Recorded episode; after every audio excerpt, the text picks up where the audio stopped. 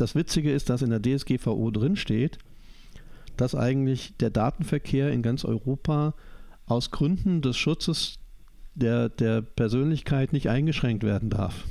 Also eigentlich genau das Gegenteil von dem, was man in einer DSGVO erwarten würde. Also es geht tatsächlich darum, der, ähm, äh, der Datenverkehr in Europa soll frei fließen können.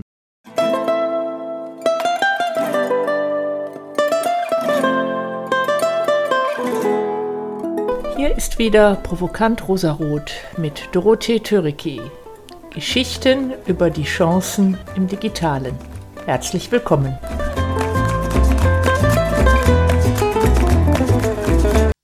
Willkommen zurück bei Provokant Rosarot.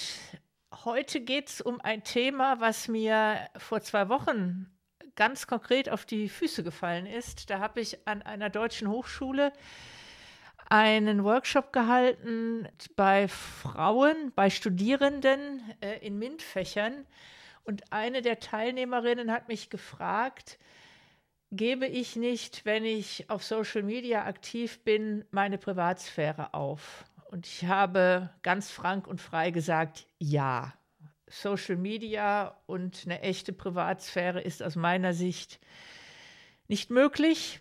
Deshalb habe ich direkt mir einen Gast eingeladen, um dieses Thema näher zu beleuchten, ob ich da total falsch liege. Und wir werden heute darüber sprechen, wie weit die digitale Welt mit Privatheit überhaupt vereinbar ist. Und eingeladen habe ich mir einen Menschen, der ist natürlich ein Techie, er ist Informatiker. Damit ist noch lange nicht Schluss mit der Expertise meines Gastes heute. Er hat neben Informatik auch Politik studiert. Ein, eine bessere Expertise kann man für das heutige Thema gar nicht haben. Nebenbei interessiert er sich auch noch für Theater und Musik. Herzlich willkommen, Marc Dauenhauer. Wie schön, dass du da bist, Marc. Ja, herzlichen Dank, Doro, für die Einladung. Ein spannendes Thema, ähm, zu dem wir sprechen dürfen. Ich, äh, ich freue mich sehr, dass ich da sein Ja, wir springen direkt rein ins Thema. Und ich würde die Frage direkt mal an dich weitergeben. Gerade 2022 steht im Zeichen der künstlichen Intelligenz, die immer mehr unseren Alltag durchdringt. Muss sich da eigentlich durch diese Allgegenwart von künstlicher Intelligenz das Verständnis von Datenschutz und IT-Sicherheit ändern? Hm, ich glaube nicht, dass du es grundlegend ändern musst, sondern du musst es einfach weiter denken. Also grundsätzlich ist es ja erstmal so, dass durch KI keine neuen Anforderungen an den Datenschutz, sondern die IT-Sicherheit als solches gestellt werden, sondern die KI liefert einfach mehr Möglichkeiten, ähm, wie soll ich sagen, Daten auszuwerten, ähm, Daten miteinander zu kombinieren, Muster in Daten zu erkennen und aus den Daten ähm, dann Schlüsse zu ziehen oder eben Informationen abzuleiten. Und natürlich ist es so, die Daten hat es auch vorher schon gegeben. Ne? Also das heißt, deine Privatsphäre war ja sozusagen vorher schon eigentlich nur dadurch geschützt, dass eben ja, der Mensch mit seinen bis dato Mitteln eben nicht in der Lage war, aus diesen ganzen Daten Erkenntnisse zu ziehen. So, das heißt, die Qualität entsteht eigentlich an einer anderen Stelle. Nicht, dass jetzt, dass du mehr Daten preisgibst, sondern dass eigentlich aus den Daten, die du sowieso schon immer preisgegeben hast, einfach jetzt mehr Ergebnisse herausgezogen werden können, mehr Informationen herausgezogen werden können. Und das ähm, ist natürlich schon eine neue Qualität und die, ähm, die müssen wir natürlich berücksichtigen. Ich möchte ich mal kurz unterbrechen und zwar einfach damit ein bisschen verständlicher ist. Alleine durch die Tatsache, dass irgendeine Behörde, eine Institution oder auch ein Lieferservice weiß, wo ich wohne, kann ich ja in der heutigen Zeit jede Menge Erkenntnisse ableiten. Dass ich in einem 3000 Seelendorf in Baden-Württemberg lebe, kann man mit einer gewissen Präzision vorhersehen, sagen, wie meine Einkommensverhältnisse sind von bis wie meine politische Einstellung ist. Ich hatte einen Kollegen, der hieß Dirk Schneider, ein Allerweltsname. Und der sagte, ich, hab, ich hatte mehrere Jahre ein Riesenproblem, irgendwelche Waren auf Rechnung zu bestellen, weil es in demselben Ort, in dem ich lebe, einen anderen Dirk Schneider gibt, der nicht kreditwürdig ist. Und kann es auch bedeuten, dass selbst wenn ich als gut situierter Mensch in ein Viertel ziehe, was am Beginn der Gentrifizierung steht, dass ich erstmal schlechtere Kreditrahmen eingeräumt bekomme, weil mein Viertel nicht so einen guten Ruf hat. Also ist es das, was du damit gemeint hast, um da, um auf dein, um auf unseren Einstieg nochmal zurückzukommen? Es ist genau das. Du hast, du hast einfach heute eine ganze Menge von Daten zur Verfügung, die du einfach über künstliche Intelligenz besser auf bestimmte Muster untersuchen kannst und kannst dann natürlich über statistische Zusammenhänge versuchen, eben auch statistische Aussagen äh, zu bekommen. Und wenn du dann sagst, okay, in einem bestimmten Viertel ähm, ist es statistisch eben erwiesen, dass hier mehr, mehr Kreditausfälle sind als in einem anderen Viertel, dann kannst du natürlich diese Information erstmal so über KI gewinnen, potenziell. Die Frage, die sich daraus stellt, ist ja, was machst du mit der Information? Ja, das heißt, wie interpretierst du die und was sind dann auch die Schlussfolgerungen daraus? Und da müssen wir, glaube ich, zwei Dinge voneinander unterscheiden. Ähm, das ist nämlich einmal die Privatsphäre und das andere ist der Datenschutz. Für viele Menschen äh, ist ja zunächst mal Privatsphäre gleich Datenschutz oder Datenschutz gleich Privatsphäre. Und das ähm, stimmt aus meiner Sicht erstmal so nicht. Also es gibt da Überschneidungen. Natürlich ähm, ist der Schutz der Privatsphäre ein, ein wichtiges Thema, aber der Datenschutz definiert sich ja anders. Der Datenschutz definiert sich darüber, dass, der, dass eine Person durch die Verarbeitung ihrer personenbezogenen Daten keinen Schaden erleiden soll. Dass sie nicht, dass sie, keine Ahnung, nicht diskriminiert wird, dass ähm, ja, kein wirtschaftlicher Schaden entsteht, äh, etc. pp. Das heißt, der Datenschutz schützt eine Person vor den negativen Folgen der Verarbeitung ihrer Daten. So ist die im Grunde die Definition. Und das hat ja im ersten Schritt mit Privatsphäre nur bedingt was zu tun. Also würde in dem Falle bedeuten, um nochmal auf das Beispiel zurückzukommen von meinem Kollegen, es dürfte ihm kein Schaden daraus entstehen, dass er in einem Viertel wohnt, in dem nicht so viele solvente Menschen sind und er deshalb trotzdem einen Kredit eingeräumt bekommt. Ist das darunter zu verstehen? Genau das ist darunter mhm. zu verstehen. Genau das. Mhm. Ja, und die, die, Privatsphäre kommt ja nur dadurch, ähm, ich sage mal in Anführungszeichen, in diese Diskussion hinein, als dass die, dass die Verletzung der Privatsphäre durchaus ein, ein Schaden sein kann. Ja, mhm. Das heißt also, wenn durch Datenverarbeitung die Privatsphäre verletzt wird, dann, dann ist sozusagen nicht die Privatsphäre als, als solches das, ähm, das zu schützende Gut, sondern das ist eben der Schaden, der Nachteil, die Beeinträchtigung, die der Betroffene durch die Verletzung der Privatsphäre ähm, erhält. Wenn man das nämlich sozusagen so definiert, dann wird auch ganz klar, dass das KI ähm, den Datenschutz sag mal, vielleicht stärker fordert, aber ihn auf gar keinen Fall aushebelt. Ja, mhm. sondern der Datenschutz ist quasi eine notwendige Voraussetzung dafür, dass wir KI verantwortungsvoll einsetzen können, indem eben ähm, die Leitlinie immer wieder die gleiche bleibt, die vom Datenschutz eingefordert wird. Nämlich, du sollst die Daten verarbeiten, kein Problem, aber du sollst dafür sorgen, dass die Personen, die du, deren Daten du verarbeitest, dadurch nicht geschädigt werden. So, jetzt muss man natürlich gucken, was heißt denn geschädigt werden. Das ist natürlich dann die nächste spannende Frage. Das lässt sich so pauschal nicht beantworten. Das muss man natürlich immer im Einzelfall betrachten. Ist da tatsächlich ein Schaden entstanden oder nicht? Das Datenschutzrecht hat natürlich bestimmte, ich sag mal, Kriterien entwickelt, ähm, um zu sagen, was ist erlaubt, was ist nicht erlaubt, wo sind die Grenzen, um einfach zu vermeiden, dass dann in Folge ein Schaden entsteht will sagen, das ist ja auch die große Diskussion im Moment äh, über das Thema Schadensersatzanspruch bei Datenschutzverstößen, ähm, was im Moment äh, vom EuGH auch verhandelt wird in einem äh, konkreten Fall, äh, wo eben es heißt, ist schon ein Datenschutzverstoß, also das Überschreiten einer Grenze, die das Datenschutzrecht gesetzt hat, ist, da, ist damit schon bereits ein Schaden entstanden. Ja, während es äh, tatsächlich in Deutschland bestimmte Gerichte, gerade vor allen Dingen im Arbeitsrecht, Arbeitsrechtsbereich gibt, die das tatsächlich bejahen äh, gibt es halt andere Gerichte, die sagen, nein, nein, also nicht jeder Datenschutzverstoß ist automatisch schon ein Schaden. Weil die Idee dahinter natürlich einfach ist, dass du äh, durch die Normierung, was ist im Datenschutzrecht erlaubt und was eben nicht, eine Grenze ziehst, die verhindern soll, dass Schaden entsteht, die Grenze aber, zu betretene Grenze aber nicht automatisch schon ein Schaden bedeutet. Mal als konkretes Beispiel kommt mir natürlich sofort der ganz prominente Fall von Continental in den Sinn, der jetzt ja vor ein paar Wochen durch die Presse ging. Ich sage es jetzt mal ganz laienhaft. Vorher hat ja die IT von Continental irgendwie eine Sicherheitslücke gehabt. Sonst wäre dieser, dieser Hack ja gar nicht möglich gewesen. Das wäre aber so lange noch, ein, noch halbwegs fein gewesen, bis dann wirklich der Schadensfall eingetreten ist. Jetzt, wo Daten von Continental-Mitarbeitenden, wo Inhalte von Aufsichtsratsbesprechungen ins Netz gestellt werden, jetzt erst ist es quasi strafwürdig. Habe ich das richtig verstanden?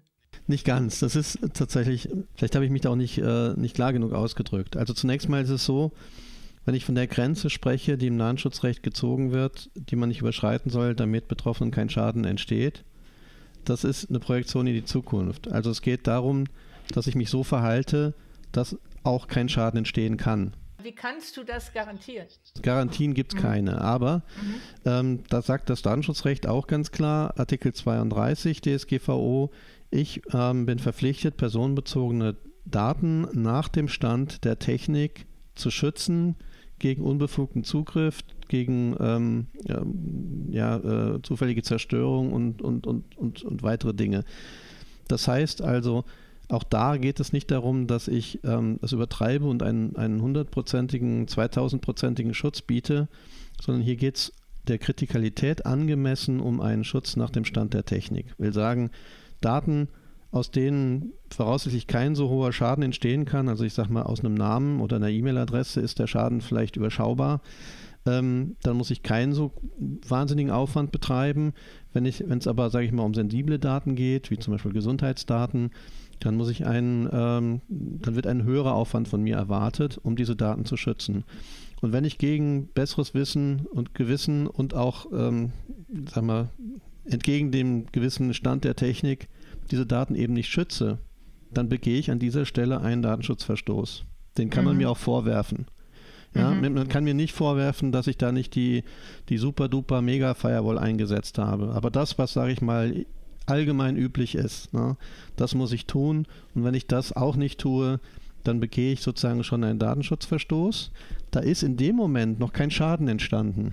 Mhm. Aber die Tatsache, dass ich so gehandelt habe, dass da potenziell leicht ein Schaden entstehen kann, ja, das, das äh, verwirklicht schon den Datenschutzverstoß.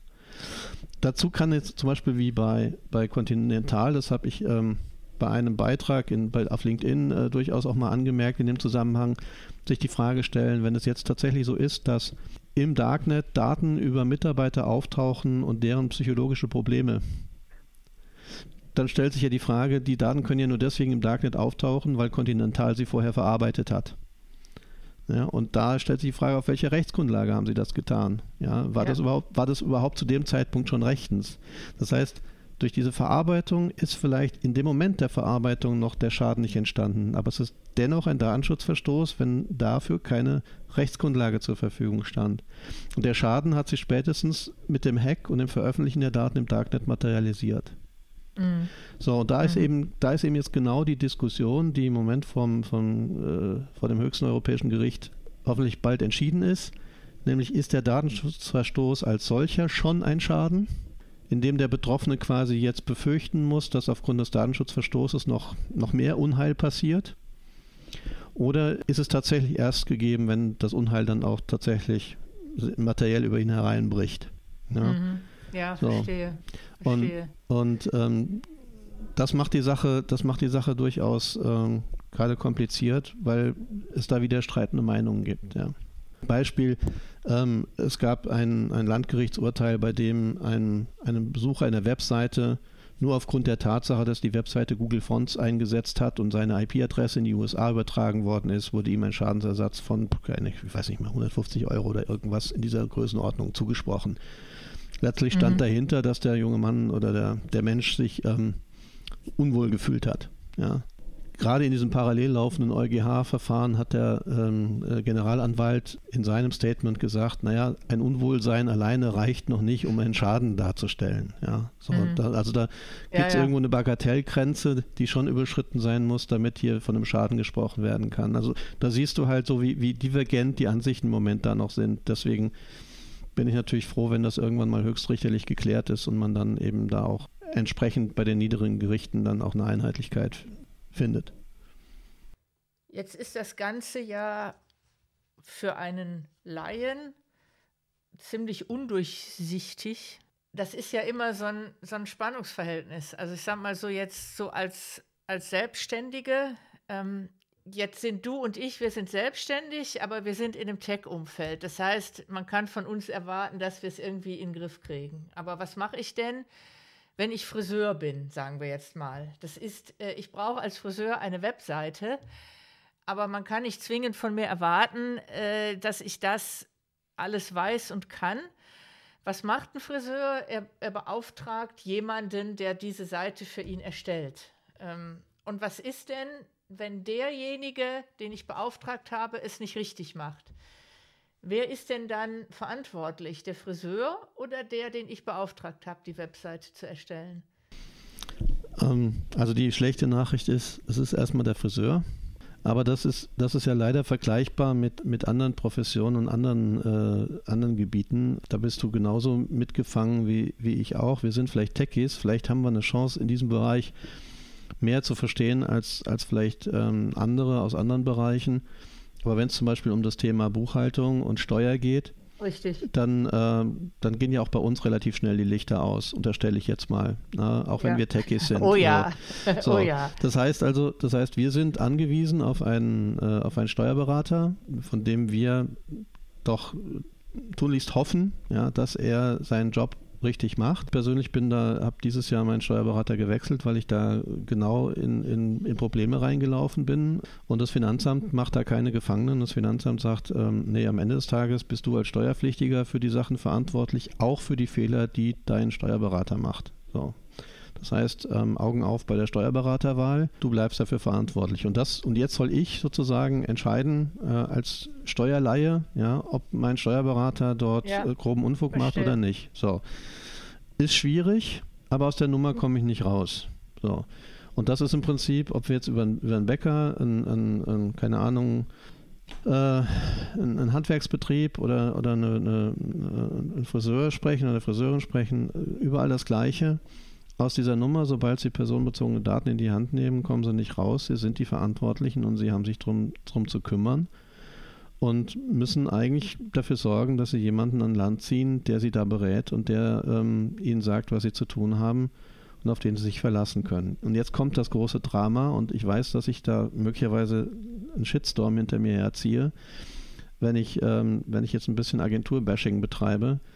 Aber es ist leider heute immer noch so, bis auf ähm, einige Agenturen, sehr gute Agenturen, die ich auch schon kennengelernt habe, machen auch viele Agenturen, gerade im Webbereich, um das Thema Datenschutz einen, einen Riesenbogen drumherum. Und ich finde das immer extrem spannend, äh, wenn ich in Gesprächen dann Agenturen auch schon nach, nach der Frage der Haftungsübernahme äh, gefragt habe. Ja, haftet ihr auch für DSGVO-Verstöße aufgrund von Dingen, die ihr gebaut habt?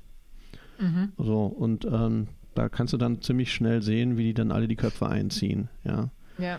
Und, ja. Ähm, und das ist tatsächlich ein Problem, dass äh, das zieht sich aber nicht nur dann, insofern möchte ich dann auch wieder ähm, die Agenturen ein bisschen in Schutz nehmen, weil das ist nicht nur ein Problem der Agenturen, das ist eigentlich in großen Bereichen des, des IT-Umfeldes so, dass die Leute, die IT-Dienstleistungen erbringen, die IT-Produkte herstellen, in der Regel ganz, ganz selten ähm, sich tatsächlich intensiv mit dem Datenschutz auseinandersetzen und dann entsprechend auch ihre Produkte bauen. Also so Themen wie Privacy by Design, dass ich eben schon von vornherein datenschutzfreundliche Produkte herstelle oder dass ich meine Dienstleistungen datenschutzfreundlich gestalte, das ist leider bei vielen eben noch ein Fremdwort.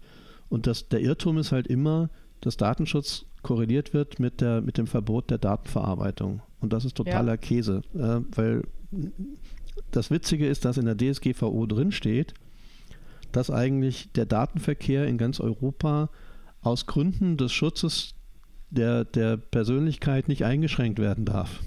Also eigentlich genau das Gegenteil von dem, was man in einer DSGVO erwarten würde. Also es geht tatsächlich darum, der, ähm, äh, der Datenverkehr in Europa soll frei fließen können und, ähm, und auch die anderen Data Act und so weiter äh, Bestrebungen der EU gehen ja eigentlich in die Richtung, dass mehr Daten in breiterem Umfang verarbeitet werden können. Und das, was du, auf den Eingang unseres Gesprächs zu kommen, was du sagst, die KI ermöglicht ja viel bessere Auswertung dieser Daten und Privatsphäre ist dann eigentlich vom Tisch.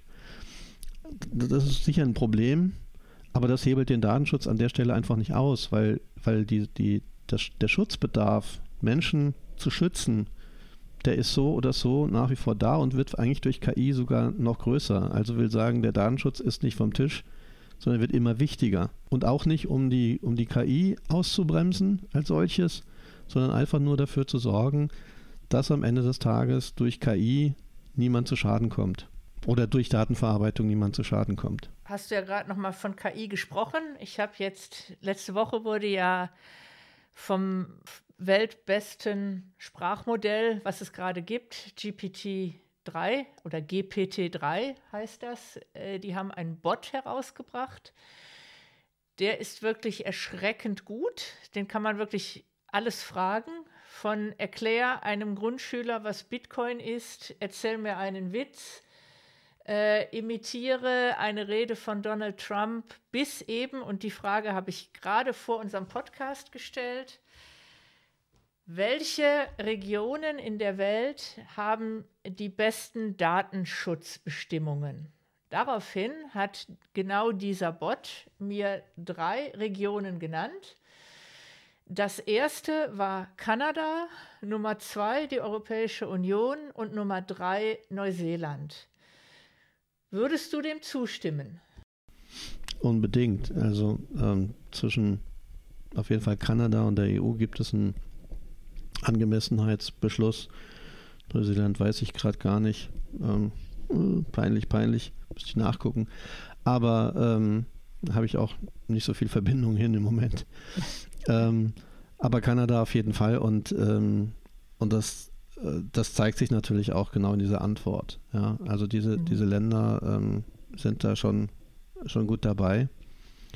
Und ähm, das Interessante ist ja, dass andere Regionen der Welt sich äh, durchaus an der DSGVO und dem, was wir Europa tun, orientieren, weil ja offensichtlich in allen Ländern, selbst in China, ein, gewisser, ein gewisses Bedürfnis, ein gewisser Bedarf an Datenschutz offensichtlich da ist. Also dieses dieses, man kann mit Daten machen, was man will und man lässt dort Willkür und Wildwuchs zu.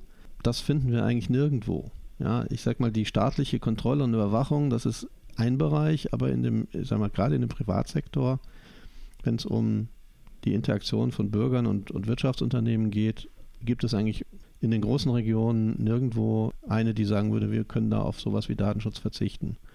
Und bei vielen orientieren sich die Regelungen immer mehr das jetzt Kalifornien ist, ja, wo ja auch viel Gedankengut aus der DSGVO mit drin steckt oder mhm. eben auch China, ja, die, was einen ja erstmal überrascht, ja, ob dieses Überwachungsstaates. Aber im Verhältnis ja. des Bürgers zur Wirtschaft manifestieren sich halt da auch viele Regeln, die, ähm, sage ich mal, dem Gedankengut der DSGVO sehr nahe kommen. Könntest du in ein, zwei Sätzen definieren, was macht denn das, was ist denn das Besondere des europäischen Datenschutzgesetzes? Was, was macht das so gut? Weil ich kriege das auch mit, dass das äh, von sehr vielen Stellen in der Welt positiv hervorgehoben wird. Ich glaube, weil das, ähm, weil die DSGVO versucht, wie formuliere ich das am besten, sie versucht die Quadratur des Kreises und es ist zumindest mal so ein quadratischer Wahl bei rausgekommen. Also, nein, Spaß. Was ich, was ich damit sagen will, ist, sie, sie versucht tatsächlich in einem, in einem großen Umfang die verschiedenen Grundrechte, die es gibt, gegeneinander zu stellen und in, in, in den Ausgleich miteinander zu bringen. Und, und das schafft sie tatsächlich äh, gut. Und ich glaube, das ist das, was auch andere an der DSGVO durchaus schätzen. Mhm. Also ein Beispiel, was auch immer wieder gerne übersehen wird. Ähm, wir haben, auch da können wir in unser eigenes Grundgesetz gucken, wir haben die Freiheit von Forschung und Lehre auf der einen Seite Nicht? Und wir haben den Schutz der Privatsphäre, das informationelle Selbstbestimmungsrecht auf der anderen Seite. Das sind beides Grundrechte. So, und wie wir ja gelernt haben, ist, ist vielleicht ähm, die Unverletzlichkeit der Würde, so dass, äh, ja, ich sag mal, das übergeordnete Element, aber alles andere, sage ich mal, muss immer sozusagen in Ausgleich miteinander gebracht werden. So. Und, und genau so etwas versucht zum Beispiel die DSGVO, indem sie sagt, ja, auf der einen Seite ist die Privatsphäre halt, halt wichtig und wir, wir schützen ähm, die, die Einzelperson durch die Regeln der DSGVO, aber gleichzeitig privilegieren wir auch in der DSGVO ähm, äh, die, die, die Forschung und Lehre, indem sie dort auf Daten zurückgreifen kann in einer Art und Weise, wie es eben ein wir normales Wirtschaftsunternehmen nicht könnte. Ja, wo wir also sagen, diese beiden, diese beiden Grundrechte werden tatsächlich auch auch äh, so als, als Rechte wahrgenommen und gegeneinander gestellt. Und das, das finde ich, das zeichnet die DSGVO tatsächlich aus, dass sie versucht, für, für einen sehr breiten Bereich eben hier einen guten Ausgleich hinzubekommen. Das hört sich dann ja doch so an, im Gegensatz zu dem, wie man Europa sonst wahrnimmt, so als digitales Schlusslicht, hört sich das ja doch an, dass der Datenschutzgrundverordnung ein tiefes Verständnis der digitalen Prinzipien zugrunde liegt. Also dass das von Leuten konzipiert und erstellt wurde, die Ahnung haben. Also das würde ich auf jeden Fall so unterschreiben. Ob jetzt jede Regelung in der DSGVO so sinnvoll ist, ähm, wie sie im Moment existiert, das kann man gerne diskutieren. Also kein Werk ist perfekt. Das ist die DSGVO an vielen Stellen definitiv nicht. Ja, also da gibt es viel Verbesserungsbedarf. Aber in ihren Grundzügen ist sie aus meiner Sicht ein, ein wirklich gelungenes Werk, weil sie ähm, eben vieles in, in den Interessenausgleich bringt. Eine Schwäche ist halt, dass sie zu viel regeln will. Also mhm. sie, ne, sie, versucht halt wirklich jede, alles und jeden Umstand, der da auftreten kann, irgendwie zu regeln. Das ist vielleicht auch ein bisschen over the top und funktioniert auch nicht so richtig gut. Also da wäre manchmal weniger mehr. Aber nichtsdestotrotz ähm, spiegelt sie schon die Notwendigkeiten, ähm, die man hat zum Regeln von Daten auf eine, auf eine sehr gute Art und Weise wieder. Und ich sehe im Moment tatsächlich äh, nichts, was, was äh, wo uns die DSGVO wirklich so massiv ausbremsen würde, wenn wir bereit sind, Privacy by Design und Privacy by Default von Anfang an in unseren Entwicklungen zu berücksichtigen. Und das ist halt eben häufig nicht der Fall. Und diese, ich sag mal, das Armutszeugnis, das ich Deutschland an vielen Stellen in der, in der digitalen Transformation immer wieder ausstelle, ähm, da muss ich sagen, sehe ich die Gründe weitestgehend eben nicht im Datenschutz, wenngleich viele beispielsweise eben einfach die Karte ziehen und sagen, ja, ja das ist, hat unser Datenschutz wieder ausgebremst. Ähm, und für mich ist das häufig einfach ein Verstecken hinter dem Datenschutz. Ja. Ähm, gerade weil, und das hast du ja vorhin gesagt, weil das so komplex ist, ne, das Thema, ja. und so vielschichtig ist und es so viele, ich sag mal, normale Menschen einfach auch nicht verstehen können, dass es natürlich sehr leicht ist, sich hinter etwas zu verstecken, was sowieso keiner durchschaut und damit eben auch ähm, dann äh, es sehr leicht ist, na, den Argumenten, den Entschuldigungsargumenten dann zu folgen und sagen, ja, ja, der böse Datenschutz war wieder schuld. Da wird eine diffuse Angst vor dem Digitalen wird ausgenutzt. Genau. Und es passt ja in Deutschland auch in das Bild der Bürokratie, ne? Also ja. sich an irgendwelchen Recht, Rechtsdingen abzuarbeiten, anstatt mal pragmatisch irgendwelche Dinge voranzubringen. Ja. Und das ist dann so eine so ein Narrativ, was dann auch beim Datenschutz gut funktioniert. Und ich, ich sehe halt einfach den Datenschutz als Leitplanken. Ja, so Leitplanken, die uns einfach auch daran hindern, in den digitalen Abgrund zu stürzen. Ja? Jetzt Leitplanken ist ein schönes Stichwort. Ich habe zwei konkrete Fragen. Die erste bezieht sich so ein bisschen noch auf die jüngere Vergangenheit. Wie sieht es denn aus mit den Tech-Giganten, also sprich Facebook, Google? Wäre Cambridge Analytica in der Europäischen Union nicht möglich gewesen? Erste Frage. Also muss Facebook, Google und auch Twitter ist ja großes Thema, Elon Musk gerade, äh, ist ja schon abgemahnt worden. Ähm, müssen die in der Europäischen Union andere Regeln einhalten, als es in der Rest im Rest der Welt tun? Oder setzen die das mit, indem ich irgendein Einverständniserklärung, ein Häkchen setze, außer Kraft?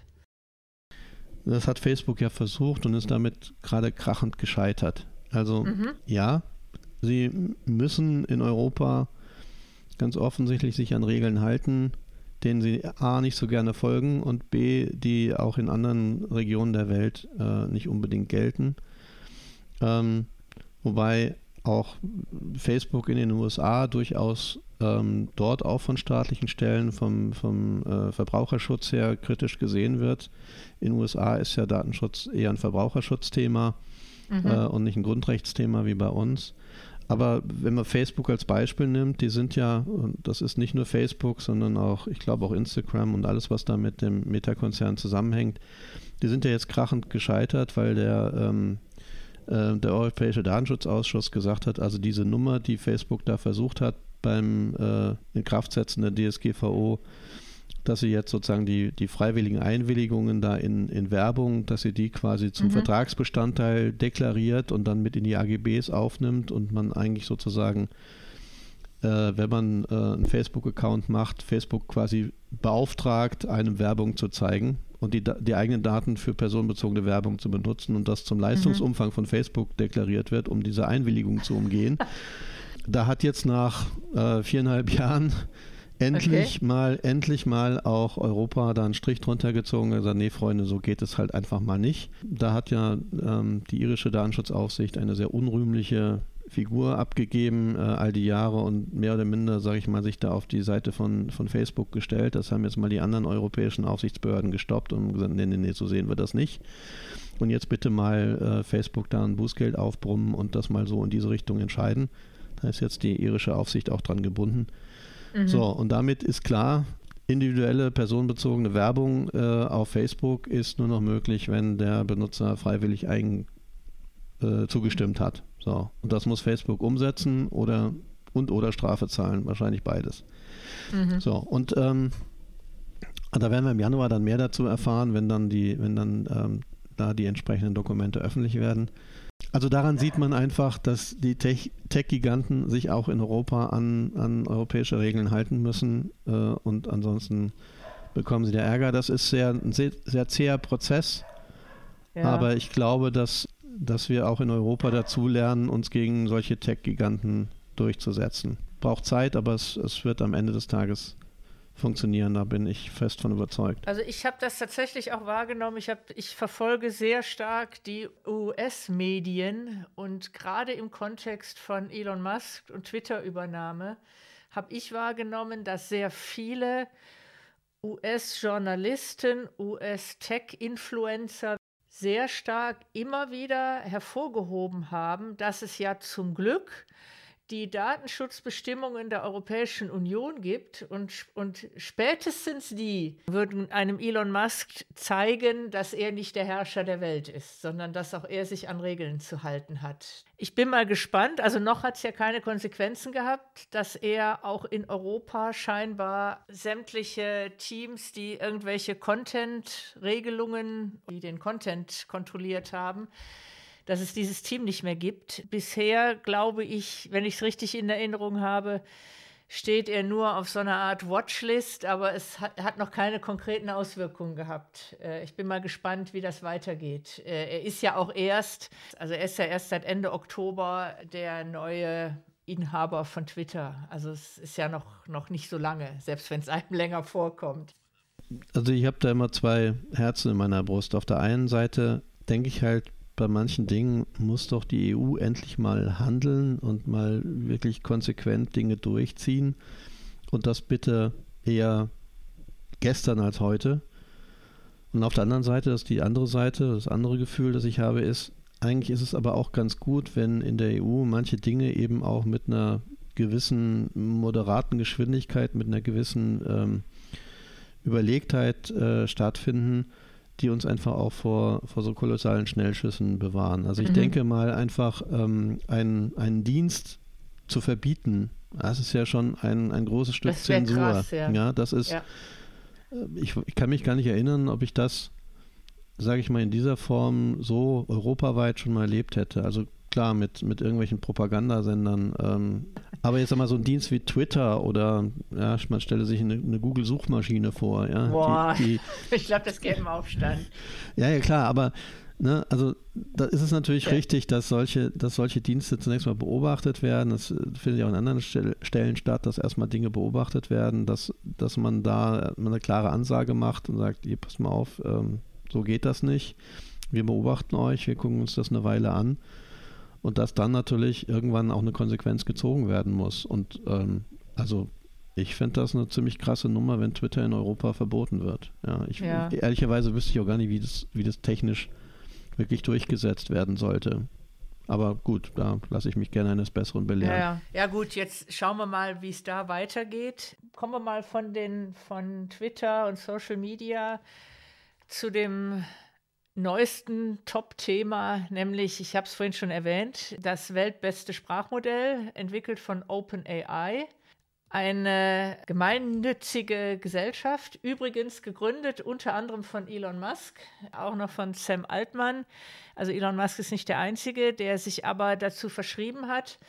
Und egal, was man von Elon Musk hält, ähm, ich finde tatsächlich, er bringt einen sehr wichtigen Punkt, der unterscheidet ihn von den anderen in Big Tech. Er ist nach meiner Wahrnehmung der Einzige, der sagt, künstliche Intelligenz hat ein großes Gefährdungspotenzial für die Menschheit. Und wir müssen die Erkenntnisse und das, was wir da entwickeln, einer, einer sehr transparent, einer großen Menge an Menschen bereitstellen, damit das nicht aus dem Ruder läuft, damit uns das Ganze nicht überrennt. Deshalb gibt es OpenAI.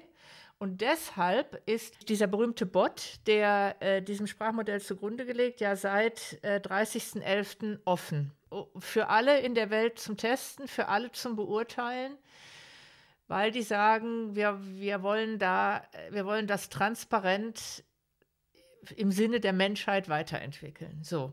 Meine Frage ergibt sich zum Thema Datenschutz, sagen wir mal Datenschutz und wie ich es jetzt so verstanden habe, eine Unterkategorie oder ein, eine Facette vom Datenschutz ist Privatheit. Würdest du dem so zustimmen? Hm, ja, also ist ein, ein Element, was, der, Datenschutz, Element, was ne? der Datenschutz versucht zu schützen, ja. Wenn ich diesen Chatbot testen möchte, ich habe jetzt mich mit meinem Google-Account bei OpenAI registriert. Das muss ich tun. Also nicht mit Google, aber ich muss mich registrieren, um diesen Bot nutzen zu können. Und die Frage ist natürlich jetzt, welche Rückschlüsse zieht der daraus? Der, der merkt sich ja die Konversationen. Also wenn ich jetzt, ich kann mit diesem Chat ein Gespräch führen, was dazu geführt hat, dass schon ganze Bücher geschrieben wurden, weil du kannst in einem Thema einsteigen und dann immer tiefer gehen und du brauchst nicht immer wieder von Anfang anfangen, weil der Chat weiß, was, worüber haben wir denn vorher gesprochen. Ich sage es jetzt mal ganz einfach, ich frage diesen Bot, erkläre mir Bitcoin. Dann erklärt er mir das und dann ist meine nächste Frage, was ist der Unterschied zu Ethereum? Dann muss ich nicht fragen, was ist der Unterschied zwischen Bitcoin und Ethereum, weil er weiß, dass ich mich auf Bitcoin beziehe, denn wir haben ja vorher darüber gesprochen. Das heißt, er hat eine Historie, der weiß, was habe ich denn im Laufe der letzten Woche schon alles mit der Dorothee Töreki so besprochen? Und in welcher Sprache fragt die mich das denn? Ist die aggressiv?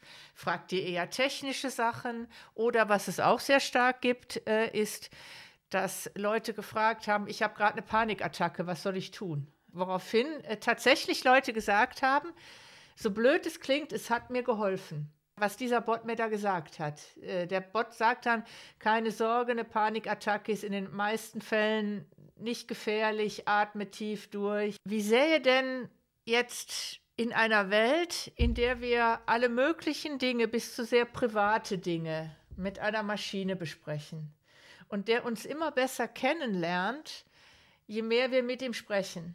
Der auch immer mehr unsere Sprache adaptiert, je mehr wir ihn kennen. Also der wird irgendwann gelernt haben, die Dorothee, die mag es nicht, wenn man so unfreundlich ihr so irgendwelche Dinge hinrotzt. Die mag es, wenn man das ein bisschen nett verpackt. Das sind ja Informationen, die so eine, ein neuronales Netz über mich hat. Wie, denn, wie sieht denn Datenschutz in so einer Welt aus?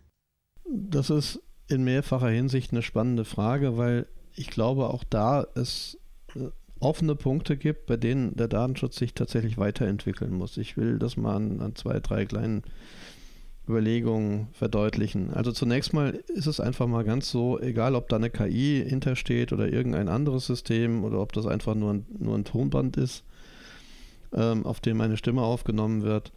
Äh, es sind erstmal Daten, die ich gegeben habe, die von mir erhoben worden sind, die dort irgendwie im System gespeichert werden. So, und dafür braucht es Rechtsgrundlagen. Ja, die sind im Zweifelsfall mein, mein Einverständnis dazu. Das heißt aber auch, dass ich dieses Einverständnis jederzeit widerrufen können muss so, oder können darf. So, das bedeutet, wenn ich jetzt sage, ähm, ich habe diesen, diesen Bot und ich sage jetzt diesem Bot, dass ich gerne mein Konto löschen will und mit meinem Konto alle Daten, die er über mich hat. Mhm. Dann ist die spannende Frage, ähm, welche Daten sind das denn eigentlich? Also typischerweise, wenn, äh, wenn ich bei irgendeinem Webshop oder so ein Konto eröffne, dann ist das relativ abgrenzbar, was sind da meine Daten. Ja? Und dann kann ich auch relativ eindeutig sagen, die und die Daten ähm, muss ich dann auch rauslöschen. Bei einer KI, die sich ja als Ganzes weiterentwickelt aufgrund der Daten, die ich ihnen, ihr gegeben habe, hat ja sozusagen ihre, ihre Eigenschaft, ihren Zustand geändert in der Kombination vielfältiger Daten, die sie bekommen hat. Und ähm, ich kann ja diese Eigenschaften nicht wieder zurückdrehen, bloß weil ich die Daten einer Person ähm, da wieder rauslöschen will. So, was bedeutet es eine Konsequenz? In der Konsequenz bedeutet das, dass wir ähm, möglicherweise, aber das ist jetzt wirklich jetzt unreine gesprochen, nur meine Gedanken dazu, dass man ähm, verschiedene Ebenen des Personenbezugs hat. Ne? Also heute hat man ja so eine binäre Sichtweise. Es gibt einen Personenbezug, ja, nein. Ne? Vielleicht gibt es eben auch in so einem Umfeld wie diesem Bot ähm, Informationen, die sich direkt und unmittelbar auf eine Person beziehen und klassisch zu sehen sind wie die personenbezogenen Daten, ähm, die wir heute auch haben. Also so, ich sag mal, persönliche Eigenschaften von Doro, ja, in welcher mhm. Sprache möchte sie angesprochen werden, welche Sprache spricht sie denn überhaupt, ja, selber, ähm, äh, welchen kulturellen Hintergrund hat sie und so weiter und so weiter welche, welche Historie an, an Fragen haben wir. Also im Prinzip alles das, was mir als Mensch auch einfallen würde, wenn ich an eine konkrete Person denke und ihre Eigenschaften und ihre Verhaltensweisen alles, was ich über sie weiß. Das ist direkt personenbezogen und ich glaube, das muss auch löschbar sein, auch in einer KI in irgendeiner Form.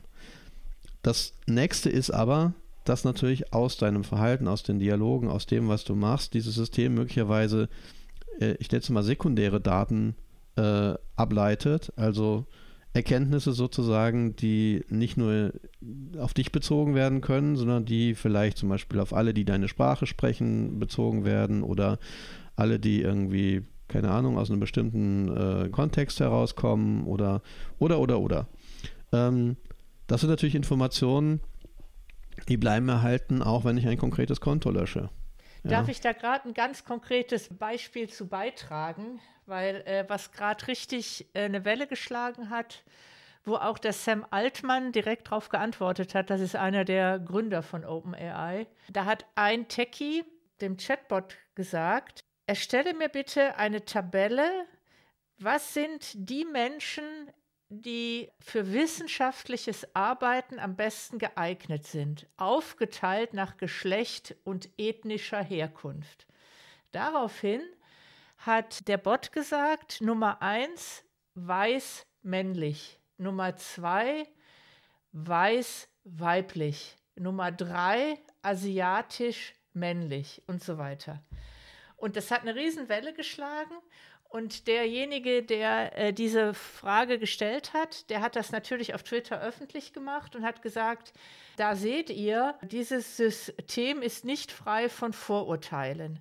Und dann hat der Sam Altman himself selber gesagt, ja, danke dafür, genau deshalb stellen wir diesen Bot der Welt zur Verfügung, damit sowas herauskommt. Also das ist eine Erkenntnis. Das heißt, wenn dieser User jetzt sagen würde, ich bitte lösche meine Daten, diese Frage, die er gestellt hat und die Konsequenzen, die sich daraus ergeben haben durch seine Frage, können ja aus dem Gesamtsystem nicht wieder rückgängig gemacht werden. Das ist dasselbe.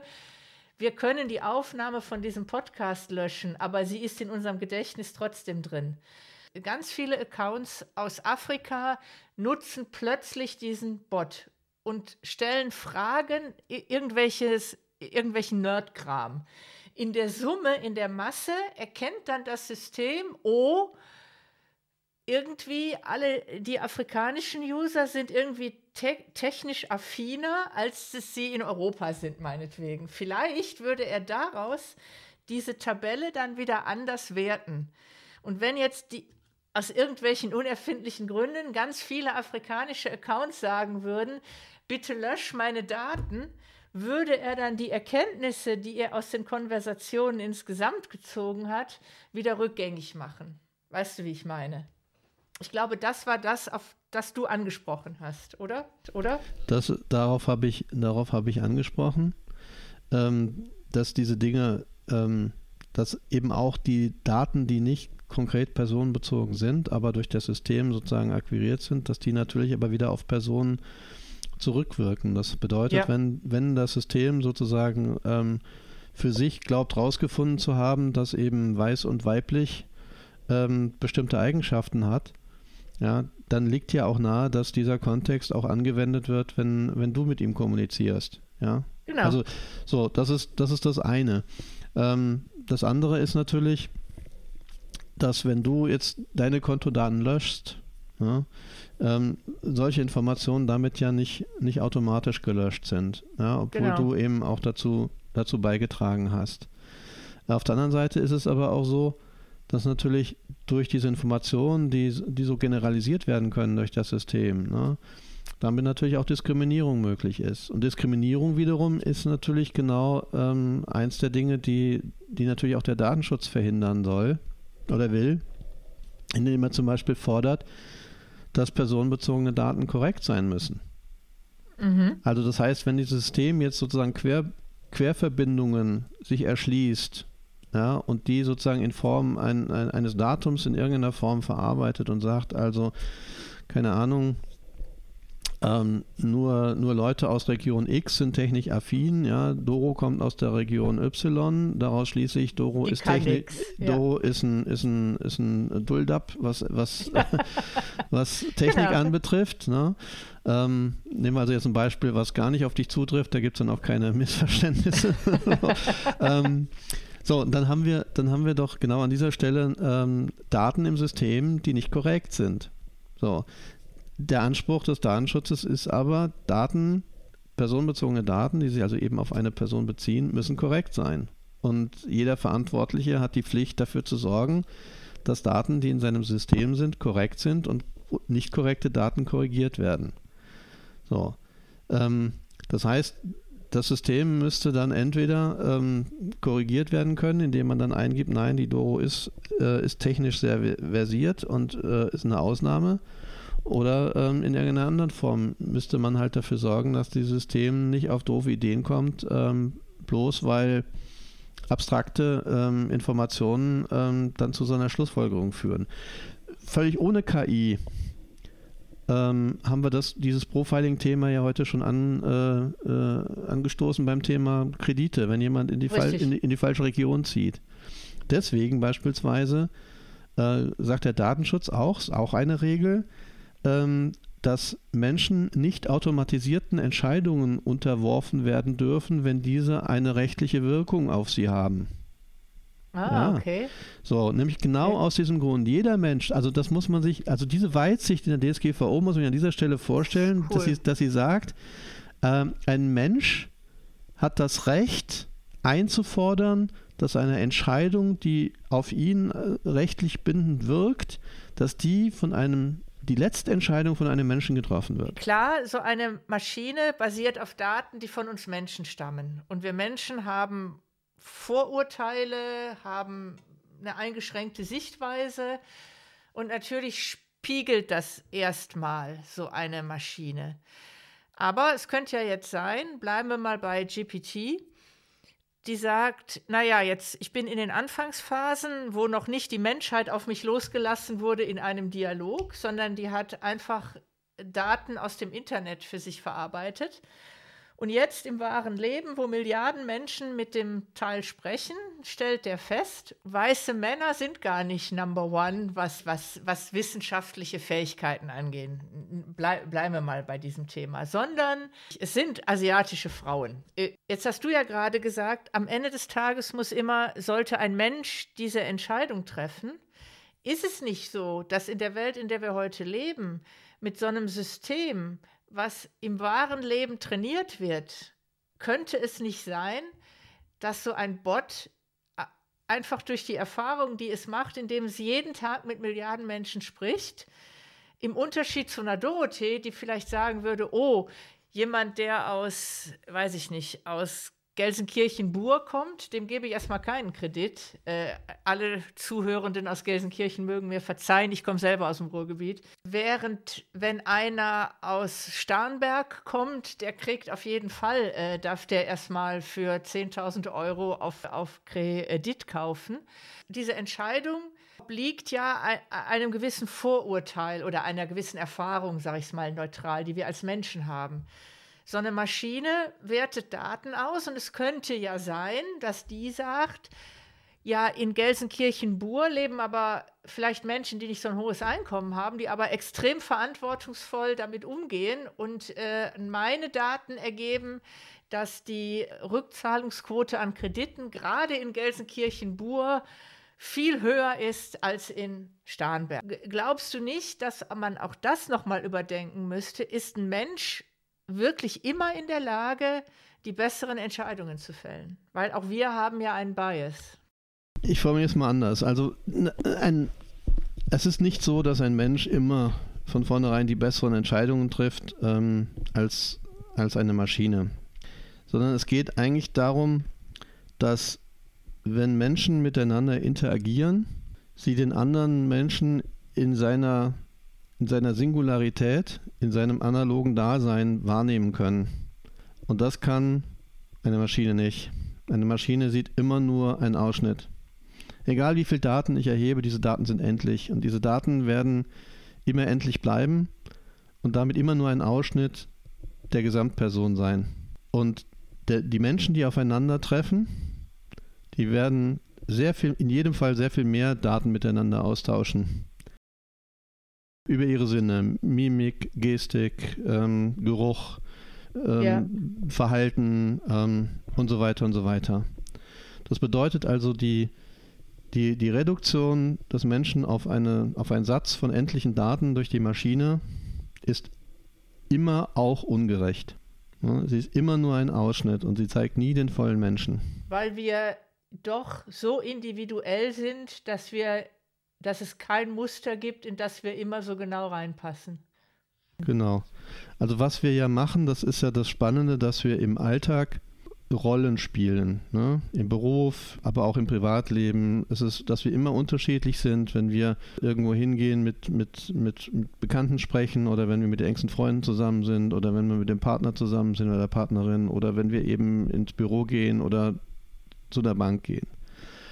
Aber diese, diese Rollen, die komprimieren sozusagen uns, uns selber auf einen, auf einen Satz von, von Stereotypen, die es, die es leichter macht, mit uns umzugehen und uns einzusortieren. Also ähnlich wie eine KI das machen würde oder wie, wie eine Maschine in Digitalisierung das macht. Und trotzdem ist es so, wenn wir dann aufeinandertreffen, na, entfaltet sich im Zweifelfall die ganze Persönlichkeit, die da vor mir steht. Mhm. So. Mhm. Und, und ich kann die immer in so, einem, in so einer menschlichen Interaktion immer auch in die Waagschale werfen. Ein Beispiel ist natürlich genial zusammengebaut, indem du nämlich jetzt sozusagen ähm, ein, ein, eine, ein posit eine positive Entscheidung ähm, der vermeintlich schwächeren Gruppe zubilligst, äh, wogegen ja niemand was haben kann. Ja, da würde man ja sofort der, der Maschine folgen wollen. Ja, wir sind ja alle immer, wir wollen ja auch immer alle die Guten sein. Ja? ähm, so, an, wie wäre es denn andersrum, wenn du jetzt sagst, wenn, wenn jetzt es tatsächlich raus, wenn du es anders formulierst ne, und sagst, naja, die, die, die Daten haben evident gemacht, zumindest statistisch evident gemacht, dass die in, äh, in, in Gelsenkirchen ihre Kredite genauso pünktlich äh, zurückzahlen wie die, keine Ahnung, unten, unten am Tegernsee. Im Gegenteil, vielleicht die am Tegernsee sogar noch einen Tick schlechter. Dann, dann baust du das Ding einfach nur umgekehrt auf. So, und dann sagt natürlich ein Mensch, der, der am Tegernsee lebt, völlig redlich ist, äh, noch nie sich hat was zu Schulden kommen lassen, seine Raten immer pünktlich bezahlt hat, er sagt, Moment, ich möchte hier statistisch nicht über, über einen Kamm geschert werden. Ich möchte, ich möchte das, das Recht haben, vor eine Person zu treten und sagen, hier bin ich, ja, das ja, bin ich, verstehe. ja, das ist meine Historie, das ist, das ist meine Singularität, mein Einzel, mein ganz konkreter ja. Einzelfall. Und bitte den berücksichtigen, ja. Gerne neben all den anderen Daten, die eine KI ausspuckt, ja. Gerne vor dem Hintergrund dessen, was eine KI ausgerechnet hat. Aber am Ende des Tages, ich bin das. Und das ist immer ein präziseres Bild als das, was die, die KI ausgeben kann. Genau genommen. Ja. Die kann nur unterstützen. Und deswegen finde ich dieses Recht, von einem Menschen beurteilt zu werden am Ende des Tages, richtig. Es geht ja auch um noch einen anderen Aspekt, nämlich die Frage, dass einfach das, was die KI entscheidet, auch nochmal überprüft und reflektiert werden kann. Mhm. Also man, man stellt sich jetzt dann die Situation vor, dass die KI, wenn sie dann äh, effektiv arbeitet und keine Ahnung, äh, man hat jetzt 10.000 Fälle, ist man da durchgegangen, hat das ganze Ding getestet und hat festgestellt, okay, das funktioniert. Ja, also was die KI da rausfindet, das ist immer zu 1000 Prozent nicht richtig. Wir können uns darauf verlassen. So. Und jetzt entscheiden wir plötzlich mit der KI, weil sie ja so gut funktioniert, ob jemand einen bestimmten Job kriegt oder nicht. Hat eine rechtliche Wirkung hinterher, ne? Ja, ich ja. krieg den Job oder ich krieg ihn nicht. So, jetzt passiert aber irgend, durch irgendwelche Eingaben in der KI, durch irgendwelche Informationen, die kommen, dass plötzlich dieses Entscheidungsmuster abdriftet und ein Bias kriegt. Ja. So, wenn wir jetzt sagen, ach, kein Problem, wir haben die KI getestet, das funktioniert super, ähm, gibt gar keinen Bedarf, dass da nochmal ein Mensch drauf guckt, das ist alles perfekt, dann, dann verpassen wir den Moment, an dem das Ding ungerecht wird. Wenn dann nicht, da jemand, wir, wenn dann nicht jemand das Recht hat, Entschuldigung, den Einsatz noch, wenn dann jemand nicht das Recht hat, zu sagen, ey, stopp, das war eine maschinelle Entscheidung und ich will jetzt, dass ein Mensch da nochmal drauf guckt. Kann ja zur Entscheidung, kann ja dann zum Ergebnis kommen, nee, die Maschine hat recht, es bleibt dabei. Aber dieses Recht, dass das nochmal überprüft wird von einem Menschen, dass die letzte Entscheidung der Mensch trifft, ich finde, das macht auch, das macht auch das menschlich, das Menschliche aus, ja, das menschliche Miteinander, das Gesellschaftliche, ja, dass wir uns nicht an dieser Stelle von Maschinen abhängig machen. Das war ein wunderbares Schlusswort. Die Zeit ist geflogen. Ich danke dir, Marc. Für alle, die es interessiert, wer mag, kann äh, Marc und mich auch bei der Friedrich-Naumann-Stiftung im Februar hören. Da reden der Marc und ich in der Serie Tech Today über Aktuelles aus der Welt der Informationstechnologie. Also tschüss da draußen, bis zum nächsten Mal. Tschüss. Das war's schon wieder provokant rosarot sagt Tschüss. Bis bald, eure Doro.